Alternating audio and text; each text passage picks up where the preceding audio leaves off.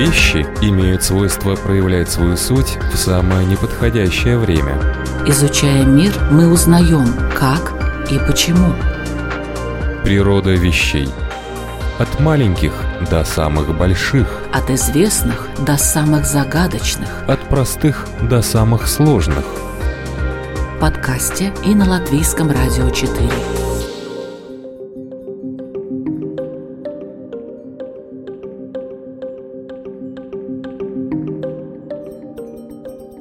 Прибывающий по часам общественный транспорт, магистрали без пробок, возможность попасть в любой, даже самый отдаленный район быстро и без проблем.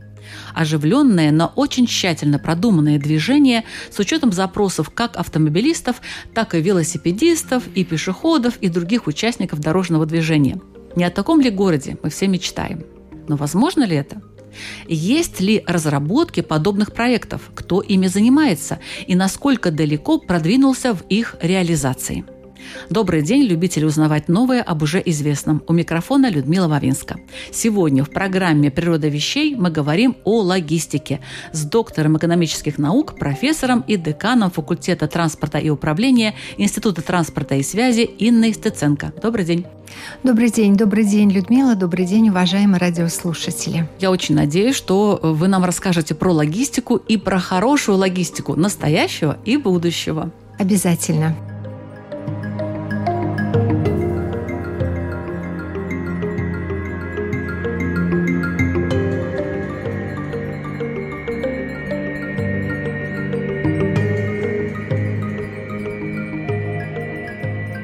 Начнем с того, что же такое логистика, какие вопросы она изучает, с какими проблемами, может быть, сталкивается в современном мире. Логистика вообще-то это одна из древнейших, можно сказать, профессий, но связана она прежде всего с тем, чтобы объединить процессы доставки.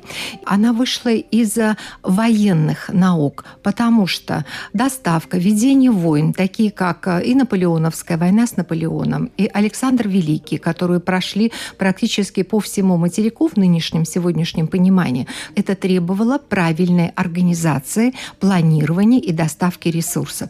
Ведь доставка ресурсов была связана не только с тем, чтобы были соответствующие элементы для вооружения, но тягловая сила, то есть это и лошади, и дальше слоны подключались, и, безусловно, огромную армию нужно было кормить. Вовремя доставить все продукты, вовремя доставить вооружение и одежды, и, естественно, с этого и начиналась логистика. И далее, как в современной экономике, как отдельное направление, оно, скажем так, отмежевалось от науки экономика и, может быть, где-то посередине между экономикой и менеджментом, поскольку транспорт – это специфическая классическая форма организации деятельности. Ну, я вообще-то начала с того, что хотелось бы, чтобы наши улицы были так распланированы, и движение на этих улицах было так организовано, чтобы не было ни пробок, ни каких-то проблем для пешеходов, для автомобилистов, для всех остальных, в том числе и доставщиков грузов. Да, это логистика транспорта. Но начало, если говорить логистика, это связано с тем, что вовремя доставить. И есть грузовая логистика, то есть и грузы вовремя доставить, и организовать процесс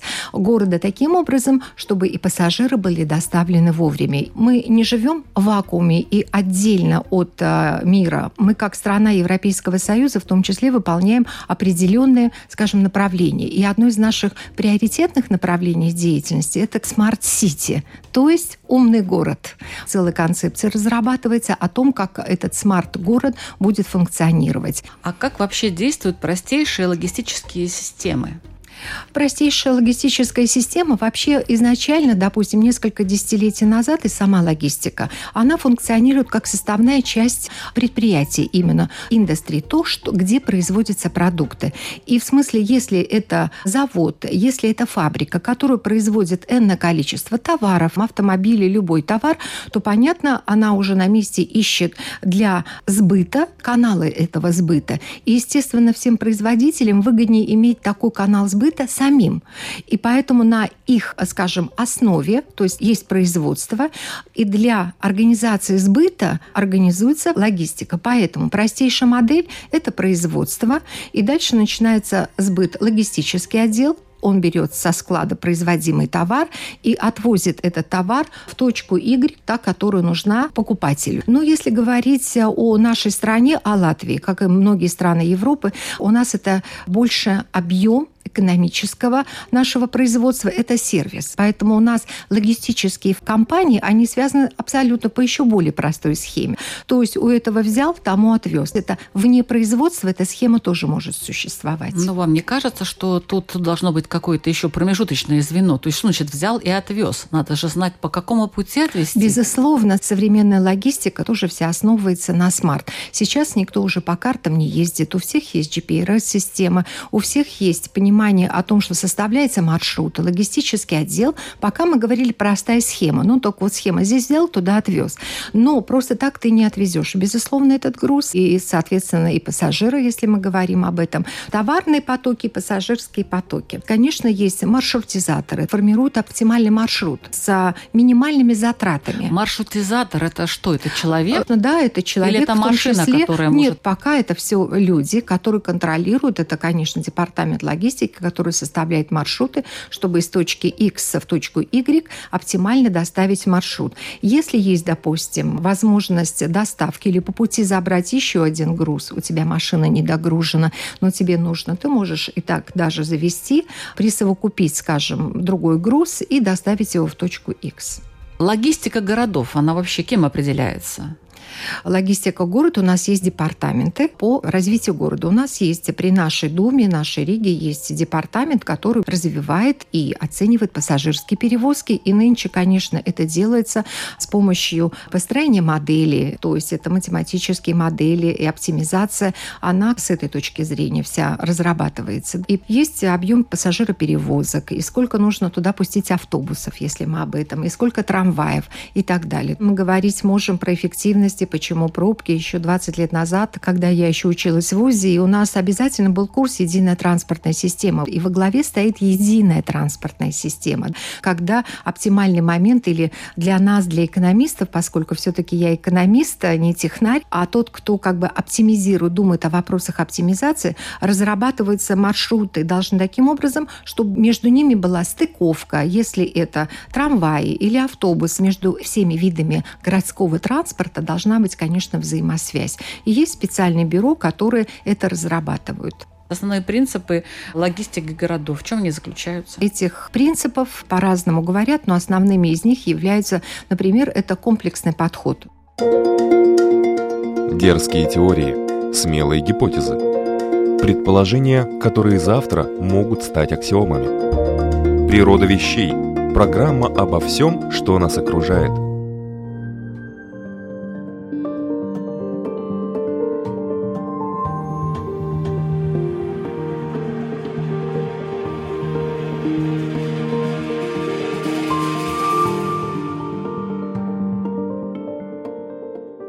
комплексный подход. Здесь имеется в виду, что различные организации, департаменты, вот это, наверное, наша болевая точка, должны вместе согласовывать и решать вот этот самый комплексный подход к решению вопросов. И мы все были летом наблюдатели, наверное, того, что где-то делается ремонт, по их рекомендации закрыли одну улицу, небезызвестную нам, и Лачпильша закрыта. После Лачпильша закрыта Дзырнову. И, конечно, нам из нашего института транспорта и связи дорога рядом, 4-5 минут, но мы добраться не можем, потому что пробки. В чем проблема? Выясняется, что проблема – это несогласованности. Конечно, комплексный подход необходим в том, чтобы мы решаем вопросы. Прежде всего с тем, что мы должны вместе договариваться. Второе, на чем бы, наверное, обязательный принцип, то, что у нас модное слово «устойчивое развитие». Что такое устойчивое развитие? Устойчивое развитие – это окружающая среда. Как мы должны развивать, в том числе наши городские потоки, вместе с тем, чтобы соблюдать незагрязнение окружающей среды. Но в мире здесь, поскольку все-таки городской транспорт по-разному решает вопросы. Я была в Пекине, у них решение по четным дням. Одни там номера вот такие вот, а по нечетным вот такие вот номера выезжают, потому что город действительно с таким таким огромным количеством людей перегружен. Хотя Как мы будем дальше это решать вопросы, тоже следующее. Как сберечь экологию и растущие доходы населения. Но у нас же был день без автомобиля. Как вы оцениваете, насколько успешно он прошел? Если из-за города едешь, то я увидела небольшое снижение потока было. То есть мне думается, что это не будет какой-то разовой акции, что вот один раз сделал, и все, и мы как почувствовали все легко, и завтра будем идти по этому пути. Это же вопросы такого просветительства просветительского характера, я бы так это назвала, что немного привлечь внимание. Все-таки простой рижанин не решает такие вопросы, он только может констатировать да, факт, безусловно. что вот здесь пробка, и здесь опять пробка, а здесь что-то перерыли, а проехать невозможно. Или, допустим, перенесли остановку, очень далеко, а людям надо будет там с вещами с рынка, например, идти на 500 метров дальше, потому что здесь вот так организовано. Да, но если мы говорим об устойчивом развитии, хорошо, я там один раз оставила машину машину, второй раз, может быть, прочувствовала, как этот транспорт у нас городской хорошо работает. И, может, используя этот принцип, я все-таки буду пользоваться больше. А по части, конечно, перенести остановку, конечно, это простой рижанин не сделает. Но я понимаю так, что принципы устроены таким образом, чтобы вовлечь всех. Или, например, наша любимая тема – эффективное использование уличной инфраструктуры. Имеется в виду не только трассы. С трассами все понятно. Поехали вы, поехала следом я. Но вот наши все пешеходы пешеходы. Пешеходам, чтобы было удобно. Здесь теперь Чака наша тоже всеми любимая, обсуждаемая. Теперь у нас будут ездить и велосипедисты. Это все вместе как бы нам всем в гармонии жить и комплексно всем развиваться. Здесь... Но вы чувствуете вот такое единое развитие, единый порыв, какое-то направление, которое реально может разгрузить город? Я чувствую меры, которые пытаются сделать. И думаю, что, как и все решания, это чувствуют.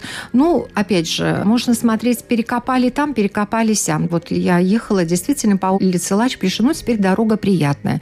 Вижу, что для пешеходов все-таки сделали более приятные, комфортные и безопасные, прежде всего, переходы, чтобы не так под колеса, а где-то и знаки соответствующие установили. То есть попытки, конечно, делаются.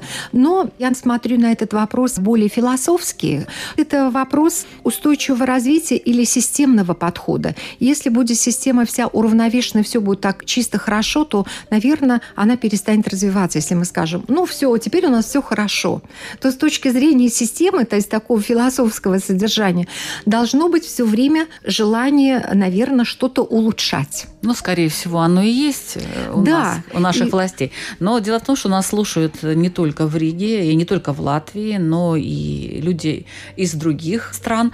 Поэтому мы так как-то местечково начали. Да. А вот примеры каких-то других городов вы можете привести? Вот какие-то особенности их? Есть специальный такой индекс. Это Logistic Performance Index называется. Или показатели развития логистики города, который включает в себя и товары, там, и пассажиров, прежде всего всего грузовые потоки, конечно, как устроены. В Германии хорошая развязка, и немцы были лидерами в этом индексе оценок, мировой индекс оценок. Его готовит World Bank, это мировой банк, среди которых организация Международный валютный фонд и так далее.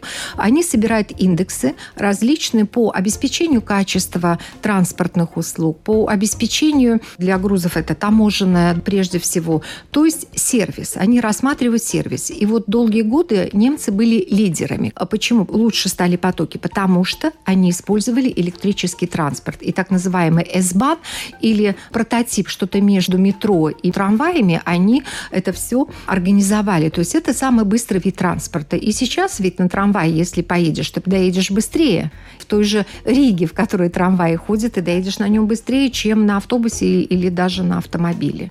Поэтому, конечно, лидерами являются немцы. Но нынче, поскольку вы затронули мировой аспект, в том числе, это Сингапур хотя это очень маленькое государство с численностью населения более 7 миллионов человек. И плотность населения И плотность там населения огромная. И автомобилей там много. Абсолютно с вами а согласна. Как? Поскольку мне довелось видеть и Гонконг, и Сингапур, и с позиции транспорта оценивать, как у них организована сеть, прежде всего удивляет, изумляет со знаком плюс организация пространства.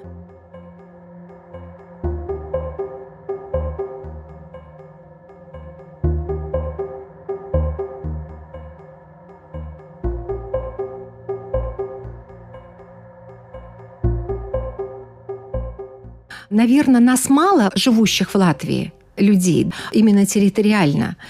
И мы не можем ценить каждый вот этот, не то что километр, каждый метр мы так не оцениваем, как они. У меня такое было впечатление, когда там метро или другим общественным транспортом и пользовалась, что они умеют оценить каждый сантиметр площади. Это выглядит так, что на остановке ты можешь купить не просто билет, это уже никого европейца не удивишь, но ты можешь купить и булочку, и кофе. И это все сделано очень компактно и очень все автоматизировано, и при этом очень чисто. Это тоже немаловажно, потому что все-таки это не только устойчивое развитие, а проблема города, когда на маленьком пространстве живут много людей, то есть высокая плотность населения, как вы отметили. Чистота является важным фактором, а тем более это жаркие страны ведь это инфекции. То есть рядом стоит мусорник? Мусорники, да, и они прямо устроены тоже очень продвинуто. Поэтому меня, например, и Гонконг, ну, Гонконг, видите, маленький островочек, маленький Латвия даже, если мы сравним, просто гигантом будет выглядеть.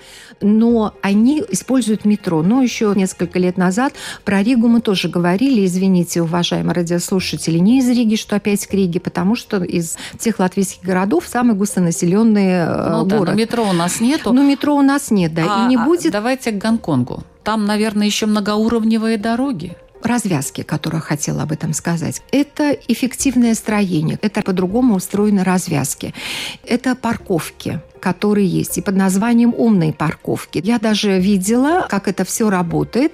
Довелось мне увидеть это в Тайбэе, потому что это тоже для тех рижан, которые думают, что у нас маленькая страна, мы должны гордиться, у нас большая страна а, на острове Тайвань. Он ровно в два раза меньше, чем Латвия. То есть если у нас 1 миллион 900 тысяч населения живет на, в 64 квадратных километров, то в Тайване почти 22 миллиона человек живут на 32 километров в квадрате. Это связано с экономией места. Значит, ты подъезжаешь на своей машине, нажимаешь кнопочку, спускается лифт, и туда машина твоя загоняется. Это загнанная вот в эту коробочку машинка твоя поднимается на какой там уровневый этаж и туда доставляется просто вот в эти уровни развития. То есть он ездит лифты и вперед, и назад. И вот я понимаю, что он компактно устанавливает твои машины. Потому что для нас, для просто драйверов, для автолюбителей, водителей, у нас тоже есть стоянки, но нам требуется место для маневра, для разворота. А это крадет драгоценные метры, которые складываются, ну, наверное, в километры в плане стоянок. И тогда у тебя очень компактно эта стоянка работает. Вот это выглядит именно таким образом. Потом тебе автомат выдает билетик с номером, по которому ты через энное количество времени, оплатив свой безусловный счет, но тебе эту машинку возвращает обратно. Вот это интересно было. Я до конца, когда видела этот процесс, не была уверена. Думаю, неужели отдаст мою машину? Но все это То есть это без водителя? Да, да, да, это без водителя, да. То есть они доставляют, устанавливают, и потом вот по этому твоему жетончику-талончику возвращают тебе твою машину обратно. И ты прилично садишься, сдаешь назад или вперед, и уезжаешь с этой стоянки. Такие вот новшества. Вы задали вопрос, почему они так? Потому что, наверное, они раньше и больше начали вкладывать в это развитие. Как мы понимаем, это большие финансовые затраты. И если мы говорим о таких странах, как а, та же Германия, это страны с высоким уровнем доходов. И это лидеры, в том числе Европейского Союза по уровню Но доходов. это еще и приоритеты. Безусловно. Соглашусь здесь сто процентов. Но теперь и для Европейской комиссии, почему заинтересовала не только вас, я полагаю, всех радиослушателей заинтересовала эта тема о транспорте, потому что мы доступно и понятно должны говорить об этой природе вещей, о транспорте. Теперь у нас в Европейском Союзе это приоритетное направление это относится к приоритетному smart city, теперь стоит в приоритетном направлении. Что это означает? для, скажем, простых слушателей, обозначает большие надежды на том, что если у нас есть энное количество грантов и энное количество денег, которые можно потратить теперь не на булочную, которую построить, а будут направлены именно вот на этот smart на этот умный город. И... Тогда расскажите, что это такое, из каких частей состоит смарт? Это эффективность дорог, это будут дополнительные развилки, это установлены вот такие же смарт-парковки, обязательно будут присутствовать в нашем городе. У нас э, в прошлом году на базе нашего института была конференция, она очень известная и в Европе, и приезжают туда такие корифеи, многие, именно с точки зрения решения инженерных проблем. Ведь, говоря о логистике, мы можем организовывать только этот путь. Мы говорим о организации, мы говорим об эффективности, стоимости, вот об этом. А если инженерные вопросы, они именно корифеи приезжают. И масса таких интереснейших идей, которые мы сами... Вы были на этой конференции? Естественно. Мы... Что за идеи? Расскажите. Идеи, ну, например, идеи, как мы будем СО2 собирать. Углекислый газ, он может не выбрасываться, этот углекислый газ, который вырабатывают автомобили, которые продолжают ездить на дизеле или на бензине, они будут собираться в контейнеры и через определенные промежутки складироваться там. А потом уже склады промежуточные на дорогах, они будут оставлять. Автомобильный транспорт никуда не денется, конечно, из нашей жизни. Просто для вот этого устойчивого развития, как не загрязнять, они будут собирать какие-то емкости, эти емкости будут по дороге, по пути будет место для их складирования. Их оставляют. А потом они вообще утилизируются. Хорошее решение. Хотя современные автомобили уже строящиеся грузовые автомобили, и у нас транспорт только трамваи запустили новые, с ними огромный плюс и переход на них. Но интересно смотреть, как решается эта проблема вся. Оптимально было бы это все электрический транспорт. Но для тех же автомобилей больших, для перевоза грузов, чем все-таки логистика направлена и является составной частью бизнеса для многих наших предпринимателей. И надо не забывать, что почти почти 7% за прошлый квартал – это логистика, это транспортные услуги, которые зарабатывает страна. Это большой процент, хотя он уменьшается в этом году.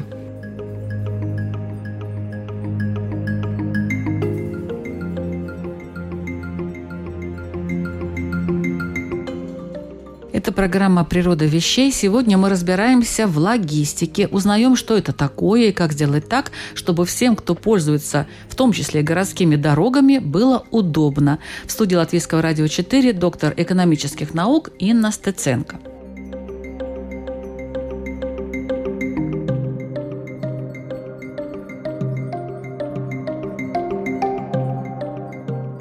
Наконец мы перешли к вашей любимой Риге – а какие в Риге узкие места с точки зрения логистики? С точки зрения организации логистики, организации процесса движения. Это наличие парковок. С одной стороны, эффективное использование должно удовлетворить всех. И автомобилистов, которые ездят, и должно удовлетворить и городской транспорт. Например, у нас объем и количество мест, которые для автолюбителей построены, они все время и маловато. Хотя все, я знаю, страждущие ассоциации автолюбителей всегда говорят, что мы такие налоги платим, и все равно нам мест места не хватает, что нам теперь делать? С другой стороны, город говорит, места нет, и дополнительно необходимо планировать парковочные места. Пресловутые смарты парковки помогут городу в том числе избежать, ведь исторически у нас сложилось такое градостроительство, что у нас маленький город и сами улицы узкие. Мы стараемся, чтобы идентичность, аутентичность культурную соблюсти, а не делать Бродвей широкий, потому что здесь еще есть архитектура. Но, с другой стороны, мы должны дать и объемы движения. У нас самая широкая улица – это по Бривибас. Мы едем две полосы туда, две обратно. А это Ну, набережная Ну, еще. набережная, да, сделана. Но это маловато. Если мы будем сравнивать, как вы в предыдущем вопросе акцентировали ваше внимание, тот же, наверное, и Варшава, они строили уже три полосы туда, три обратно. Даже в то время, когда у нас отстраивались и делали в прошлом столетии по две, они уже тогда строили по три. Это слабое место широта наших полос. А с точки зрения ежедневного потребления, прежде всего, это парковочные места, и много наблюдаем эти картины. У нас много общественного транспорта, он старый. Ну и несовременный. Возьмите ну, ту же Германию. Конечно. Автобусы можно заменить на смесь между автобусом и трамваем. Электрическая, но в то же время быстрая.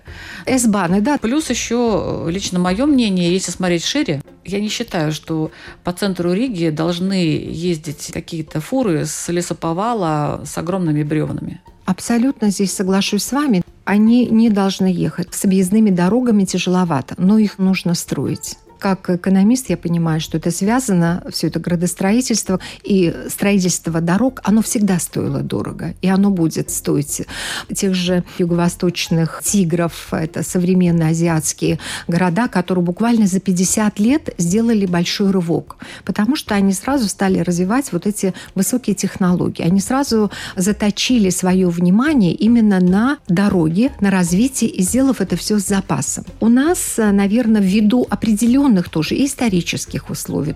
У нас по-другому история складывалась, поэтому нам не хватало дорог, и мы этого бума не могли предвидеть. Хотя рядом тоже и свой завод был, который выпускал рафики, и их было в свое время достаточное количество, можно было предположить. В городе было бы меньше проблем, если бы у нас было бы метро. Это самый дешевый вид транспорта. Но для метро есть исключение. Количество людей, живущих, должно быть не исключение, а ограничение.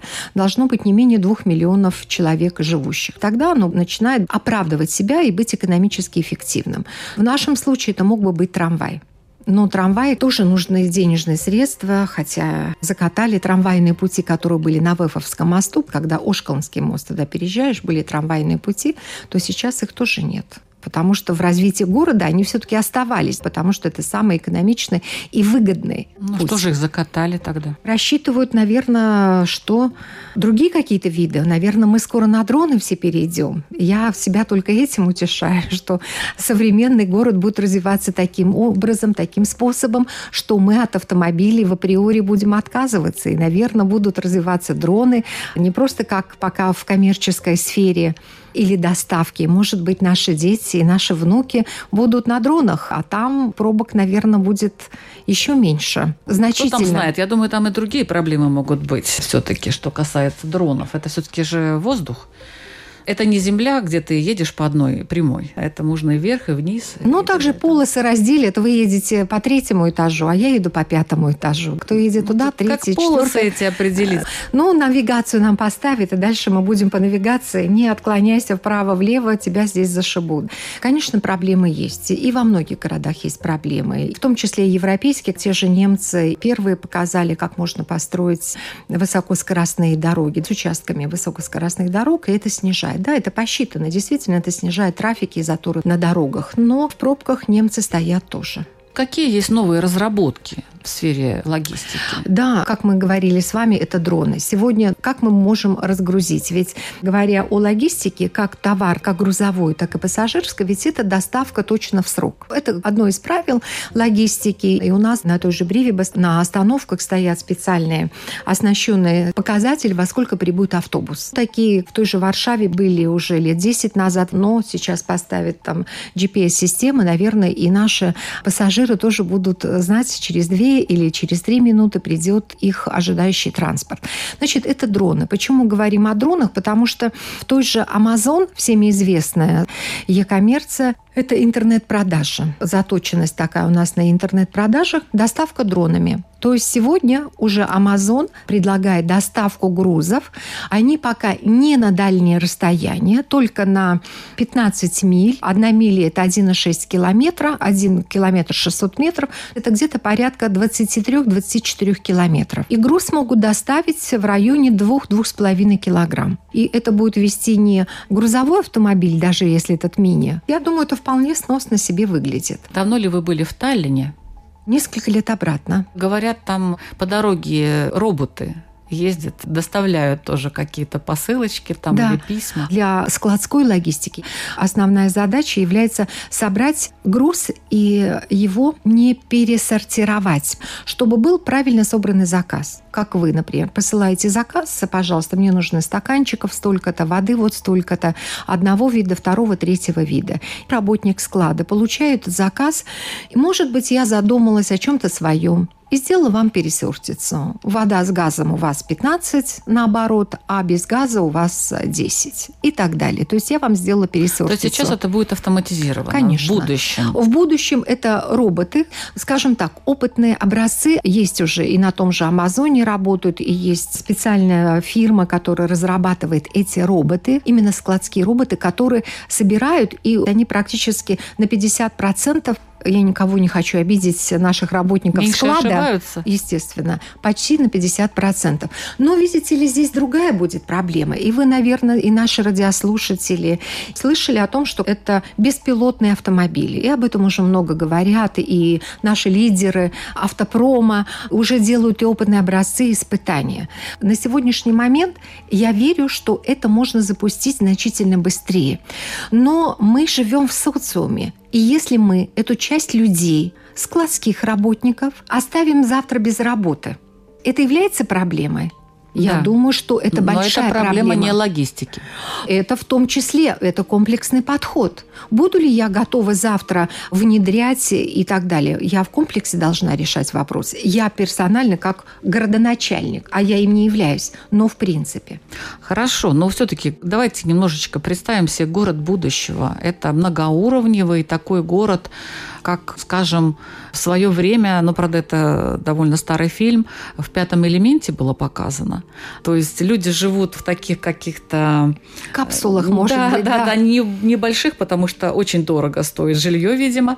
Много этажей, а между ними летают какие-то Вы знаете, аппараты. вполне я представляю это, потому что в то время, когда я смотрела фильм про Алису, что там электроник был, и тогда мне казалось, что это просто заоблачное, когда можно в такой маленькой коробочке уместиться телевизор. И я, когда смотрела это, мой ответ был телевизору, никогда такого не будет. А теперь любой обыватель в этой коробочке под названием телефон имеет и диктофоны, и карты, и всю библиотеку мира, по Может сути. быть, мы даже не знаем, что будет. На Да. самом деле, даже не можем себе представить. Я эту матрицу теперь хорошо представляю, потому что я уже не столь наивна, как в детском возрасте, что в телефон не может ничего уместиться.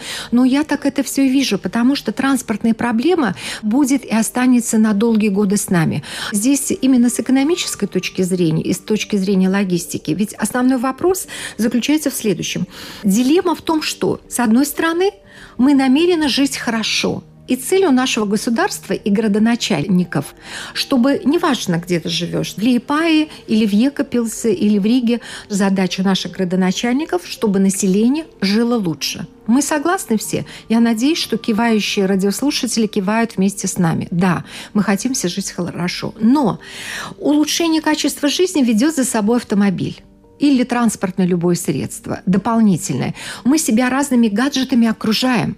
Мы окружаем гаджетами для чего? Чтобы сделать свою жизнь легче для того, чтобы высвободить ее на отдых, в том числе на тот же пресловутый туризм. Неважно, сельский такой. Значит, мы будем все садиться и куда-то ехать, и где-то путешествовать.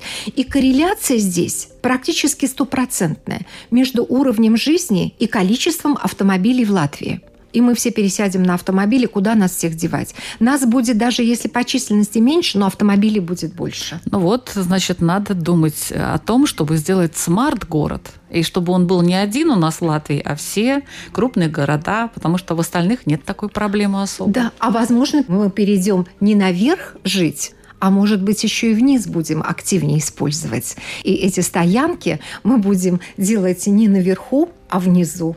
Да, Да, под и землей. житье наше под землей. А может быть и какие-то переходы, и транспорт какой-то может все-таки быть. Может быть, это не метро, но что-то похожее. Да, сейчас и такие придумывают, как трубопроводный транспорт. Мы учитываем тот, который перекачивает газ и нефть. Это один из видов транспорта. Но теперь продумывают, как из трубопроводов сделать грузоподачу, а дальше и пассажиропотоки отправлять уже вот такие заоблачные, возможно, сегодня идеи рождаются в головах ученых, и я уверена, что они скоро будут и в нашей жизни. Застанем, хотелось бы, но думаю, это город будущего именно таким и будет.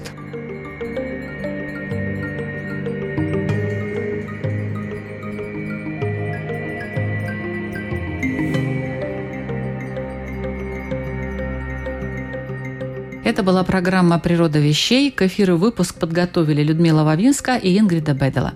Сегодня мы говорили о логистике и ее возможностях. В разговоре принимала участие доктор экономических наук, декан факультета транспорта и управления Института транспорта и связи Инна Стеценко. Большое вам спасибо, Инна, за эмоциональный рассказ. Вы переживаете э, за свой город, по крайней спасибо, мере. Спасибо большое. Переживаю за наш город и за всех наших радиослушателей, которые испытывают и плюсы, и минусы в перевозках. Что можно сказать в заключение? Мы здесь в Риге, конечно, далеки от совершенства, и при этом не всегда виноваты в этом разработчики логистических решений. Иной раз в угоду определенной категории участников движения меняется вся система вопреки законам логики. Что делать? Только ждать и просвещать тех, кто принимает решения, чем в частности и занимается программа «Природа вещей». Мы рады, что число наших слушателей растет, а это значит, что работаем мы не зря. Слушайте «Природа вещей» на страничке Латвийского радио 4 и в подкасте на платформах Spotify, Google и Apple, а также Яндекс.Музыка и Castbox.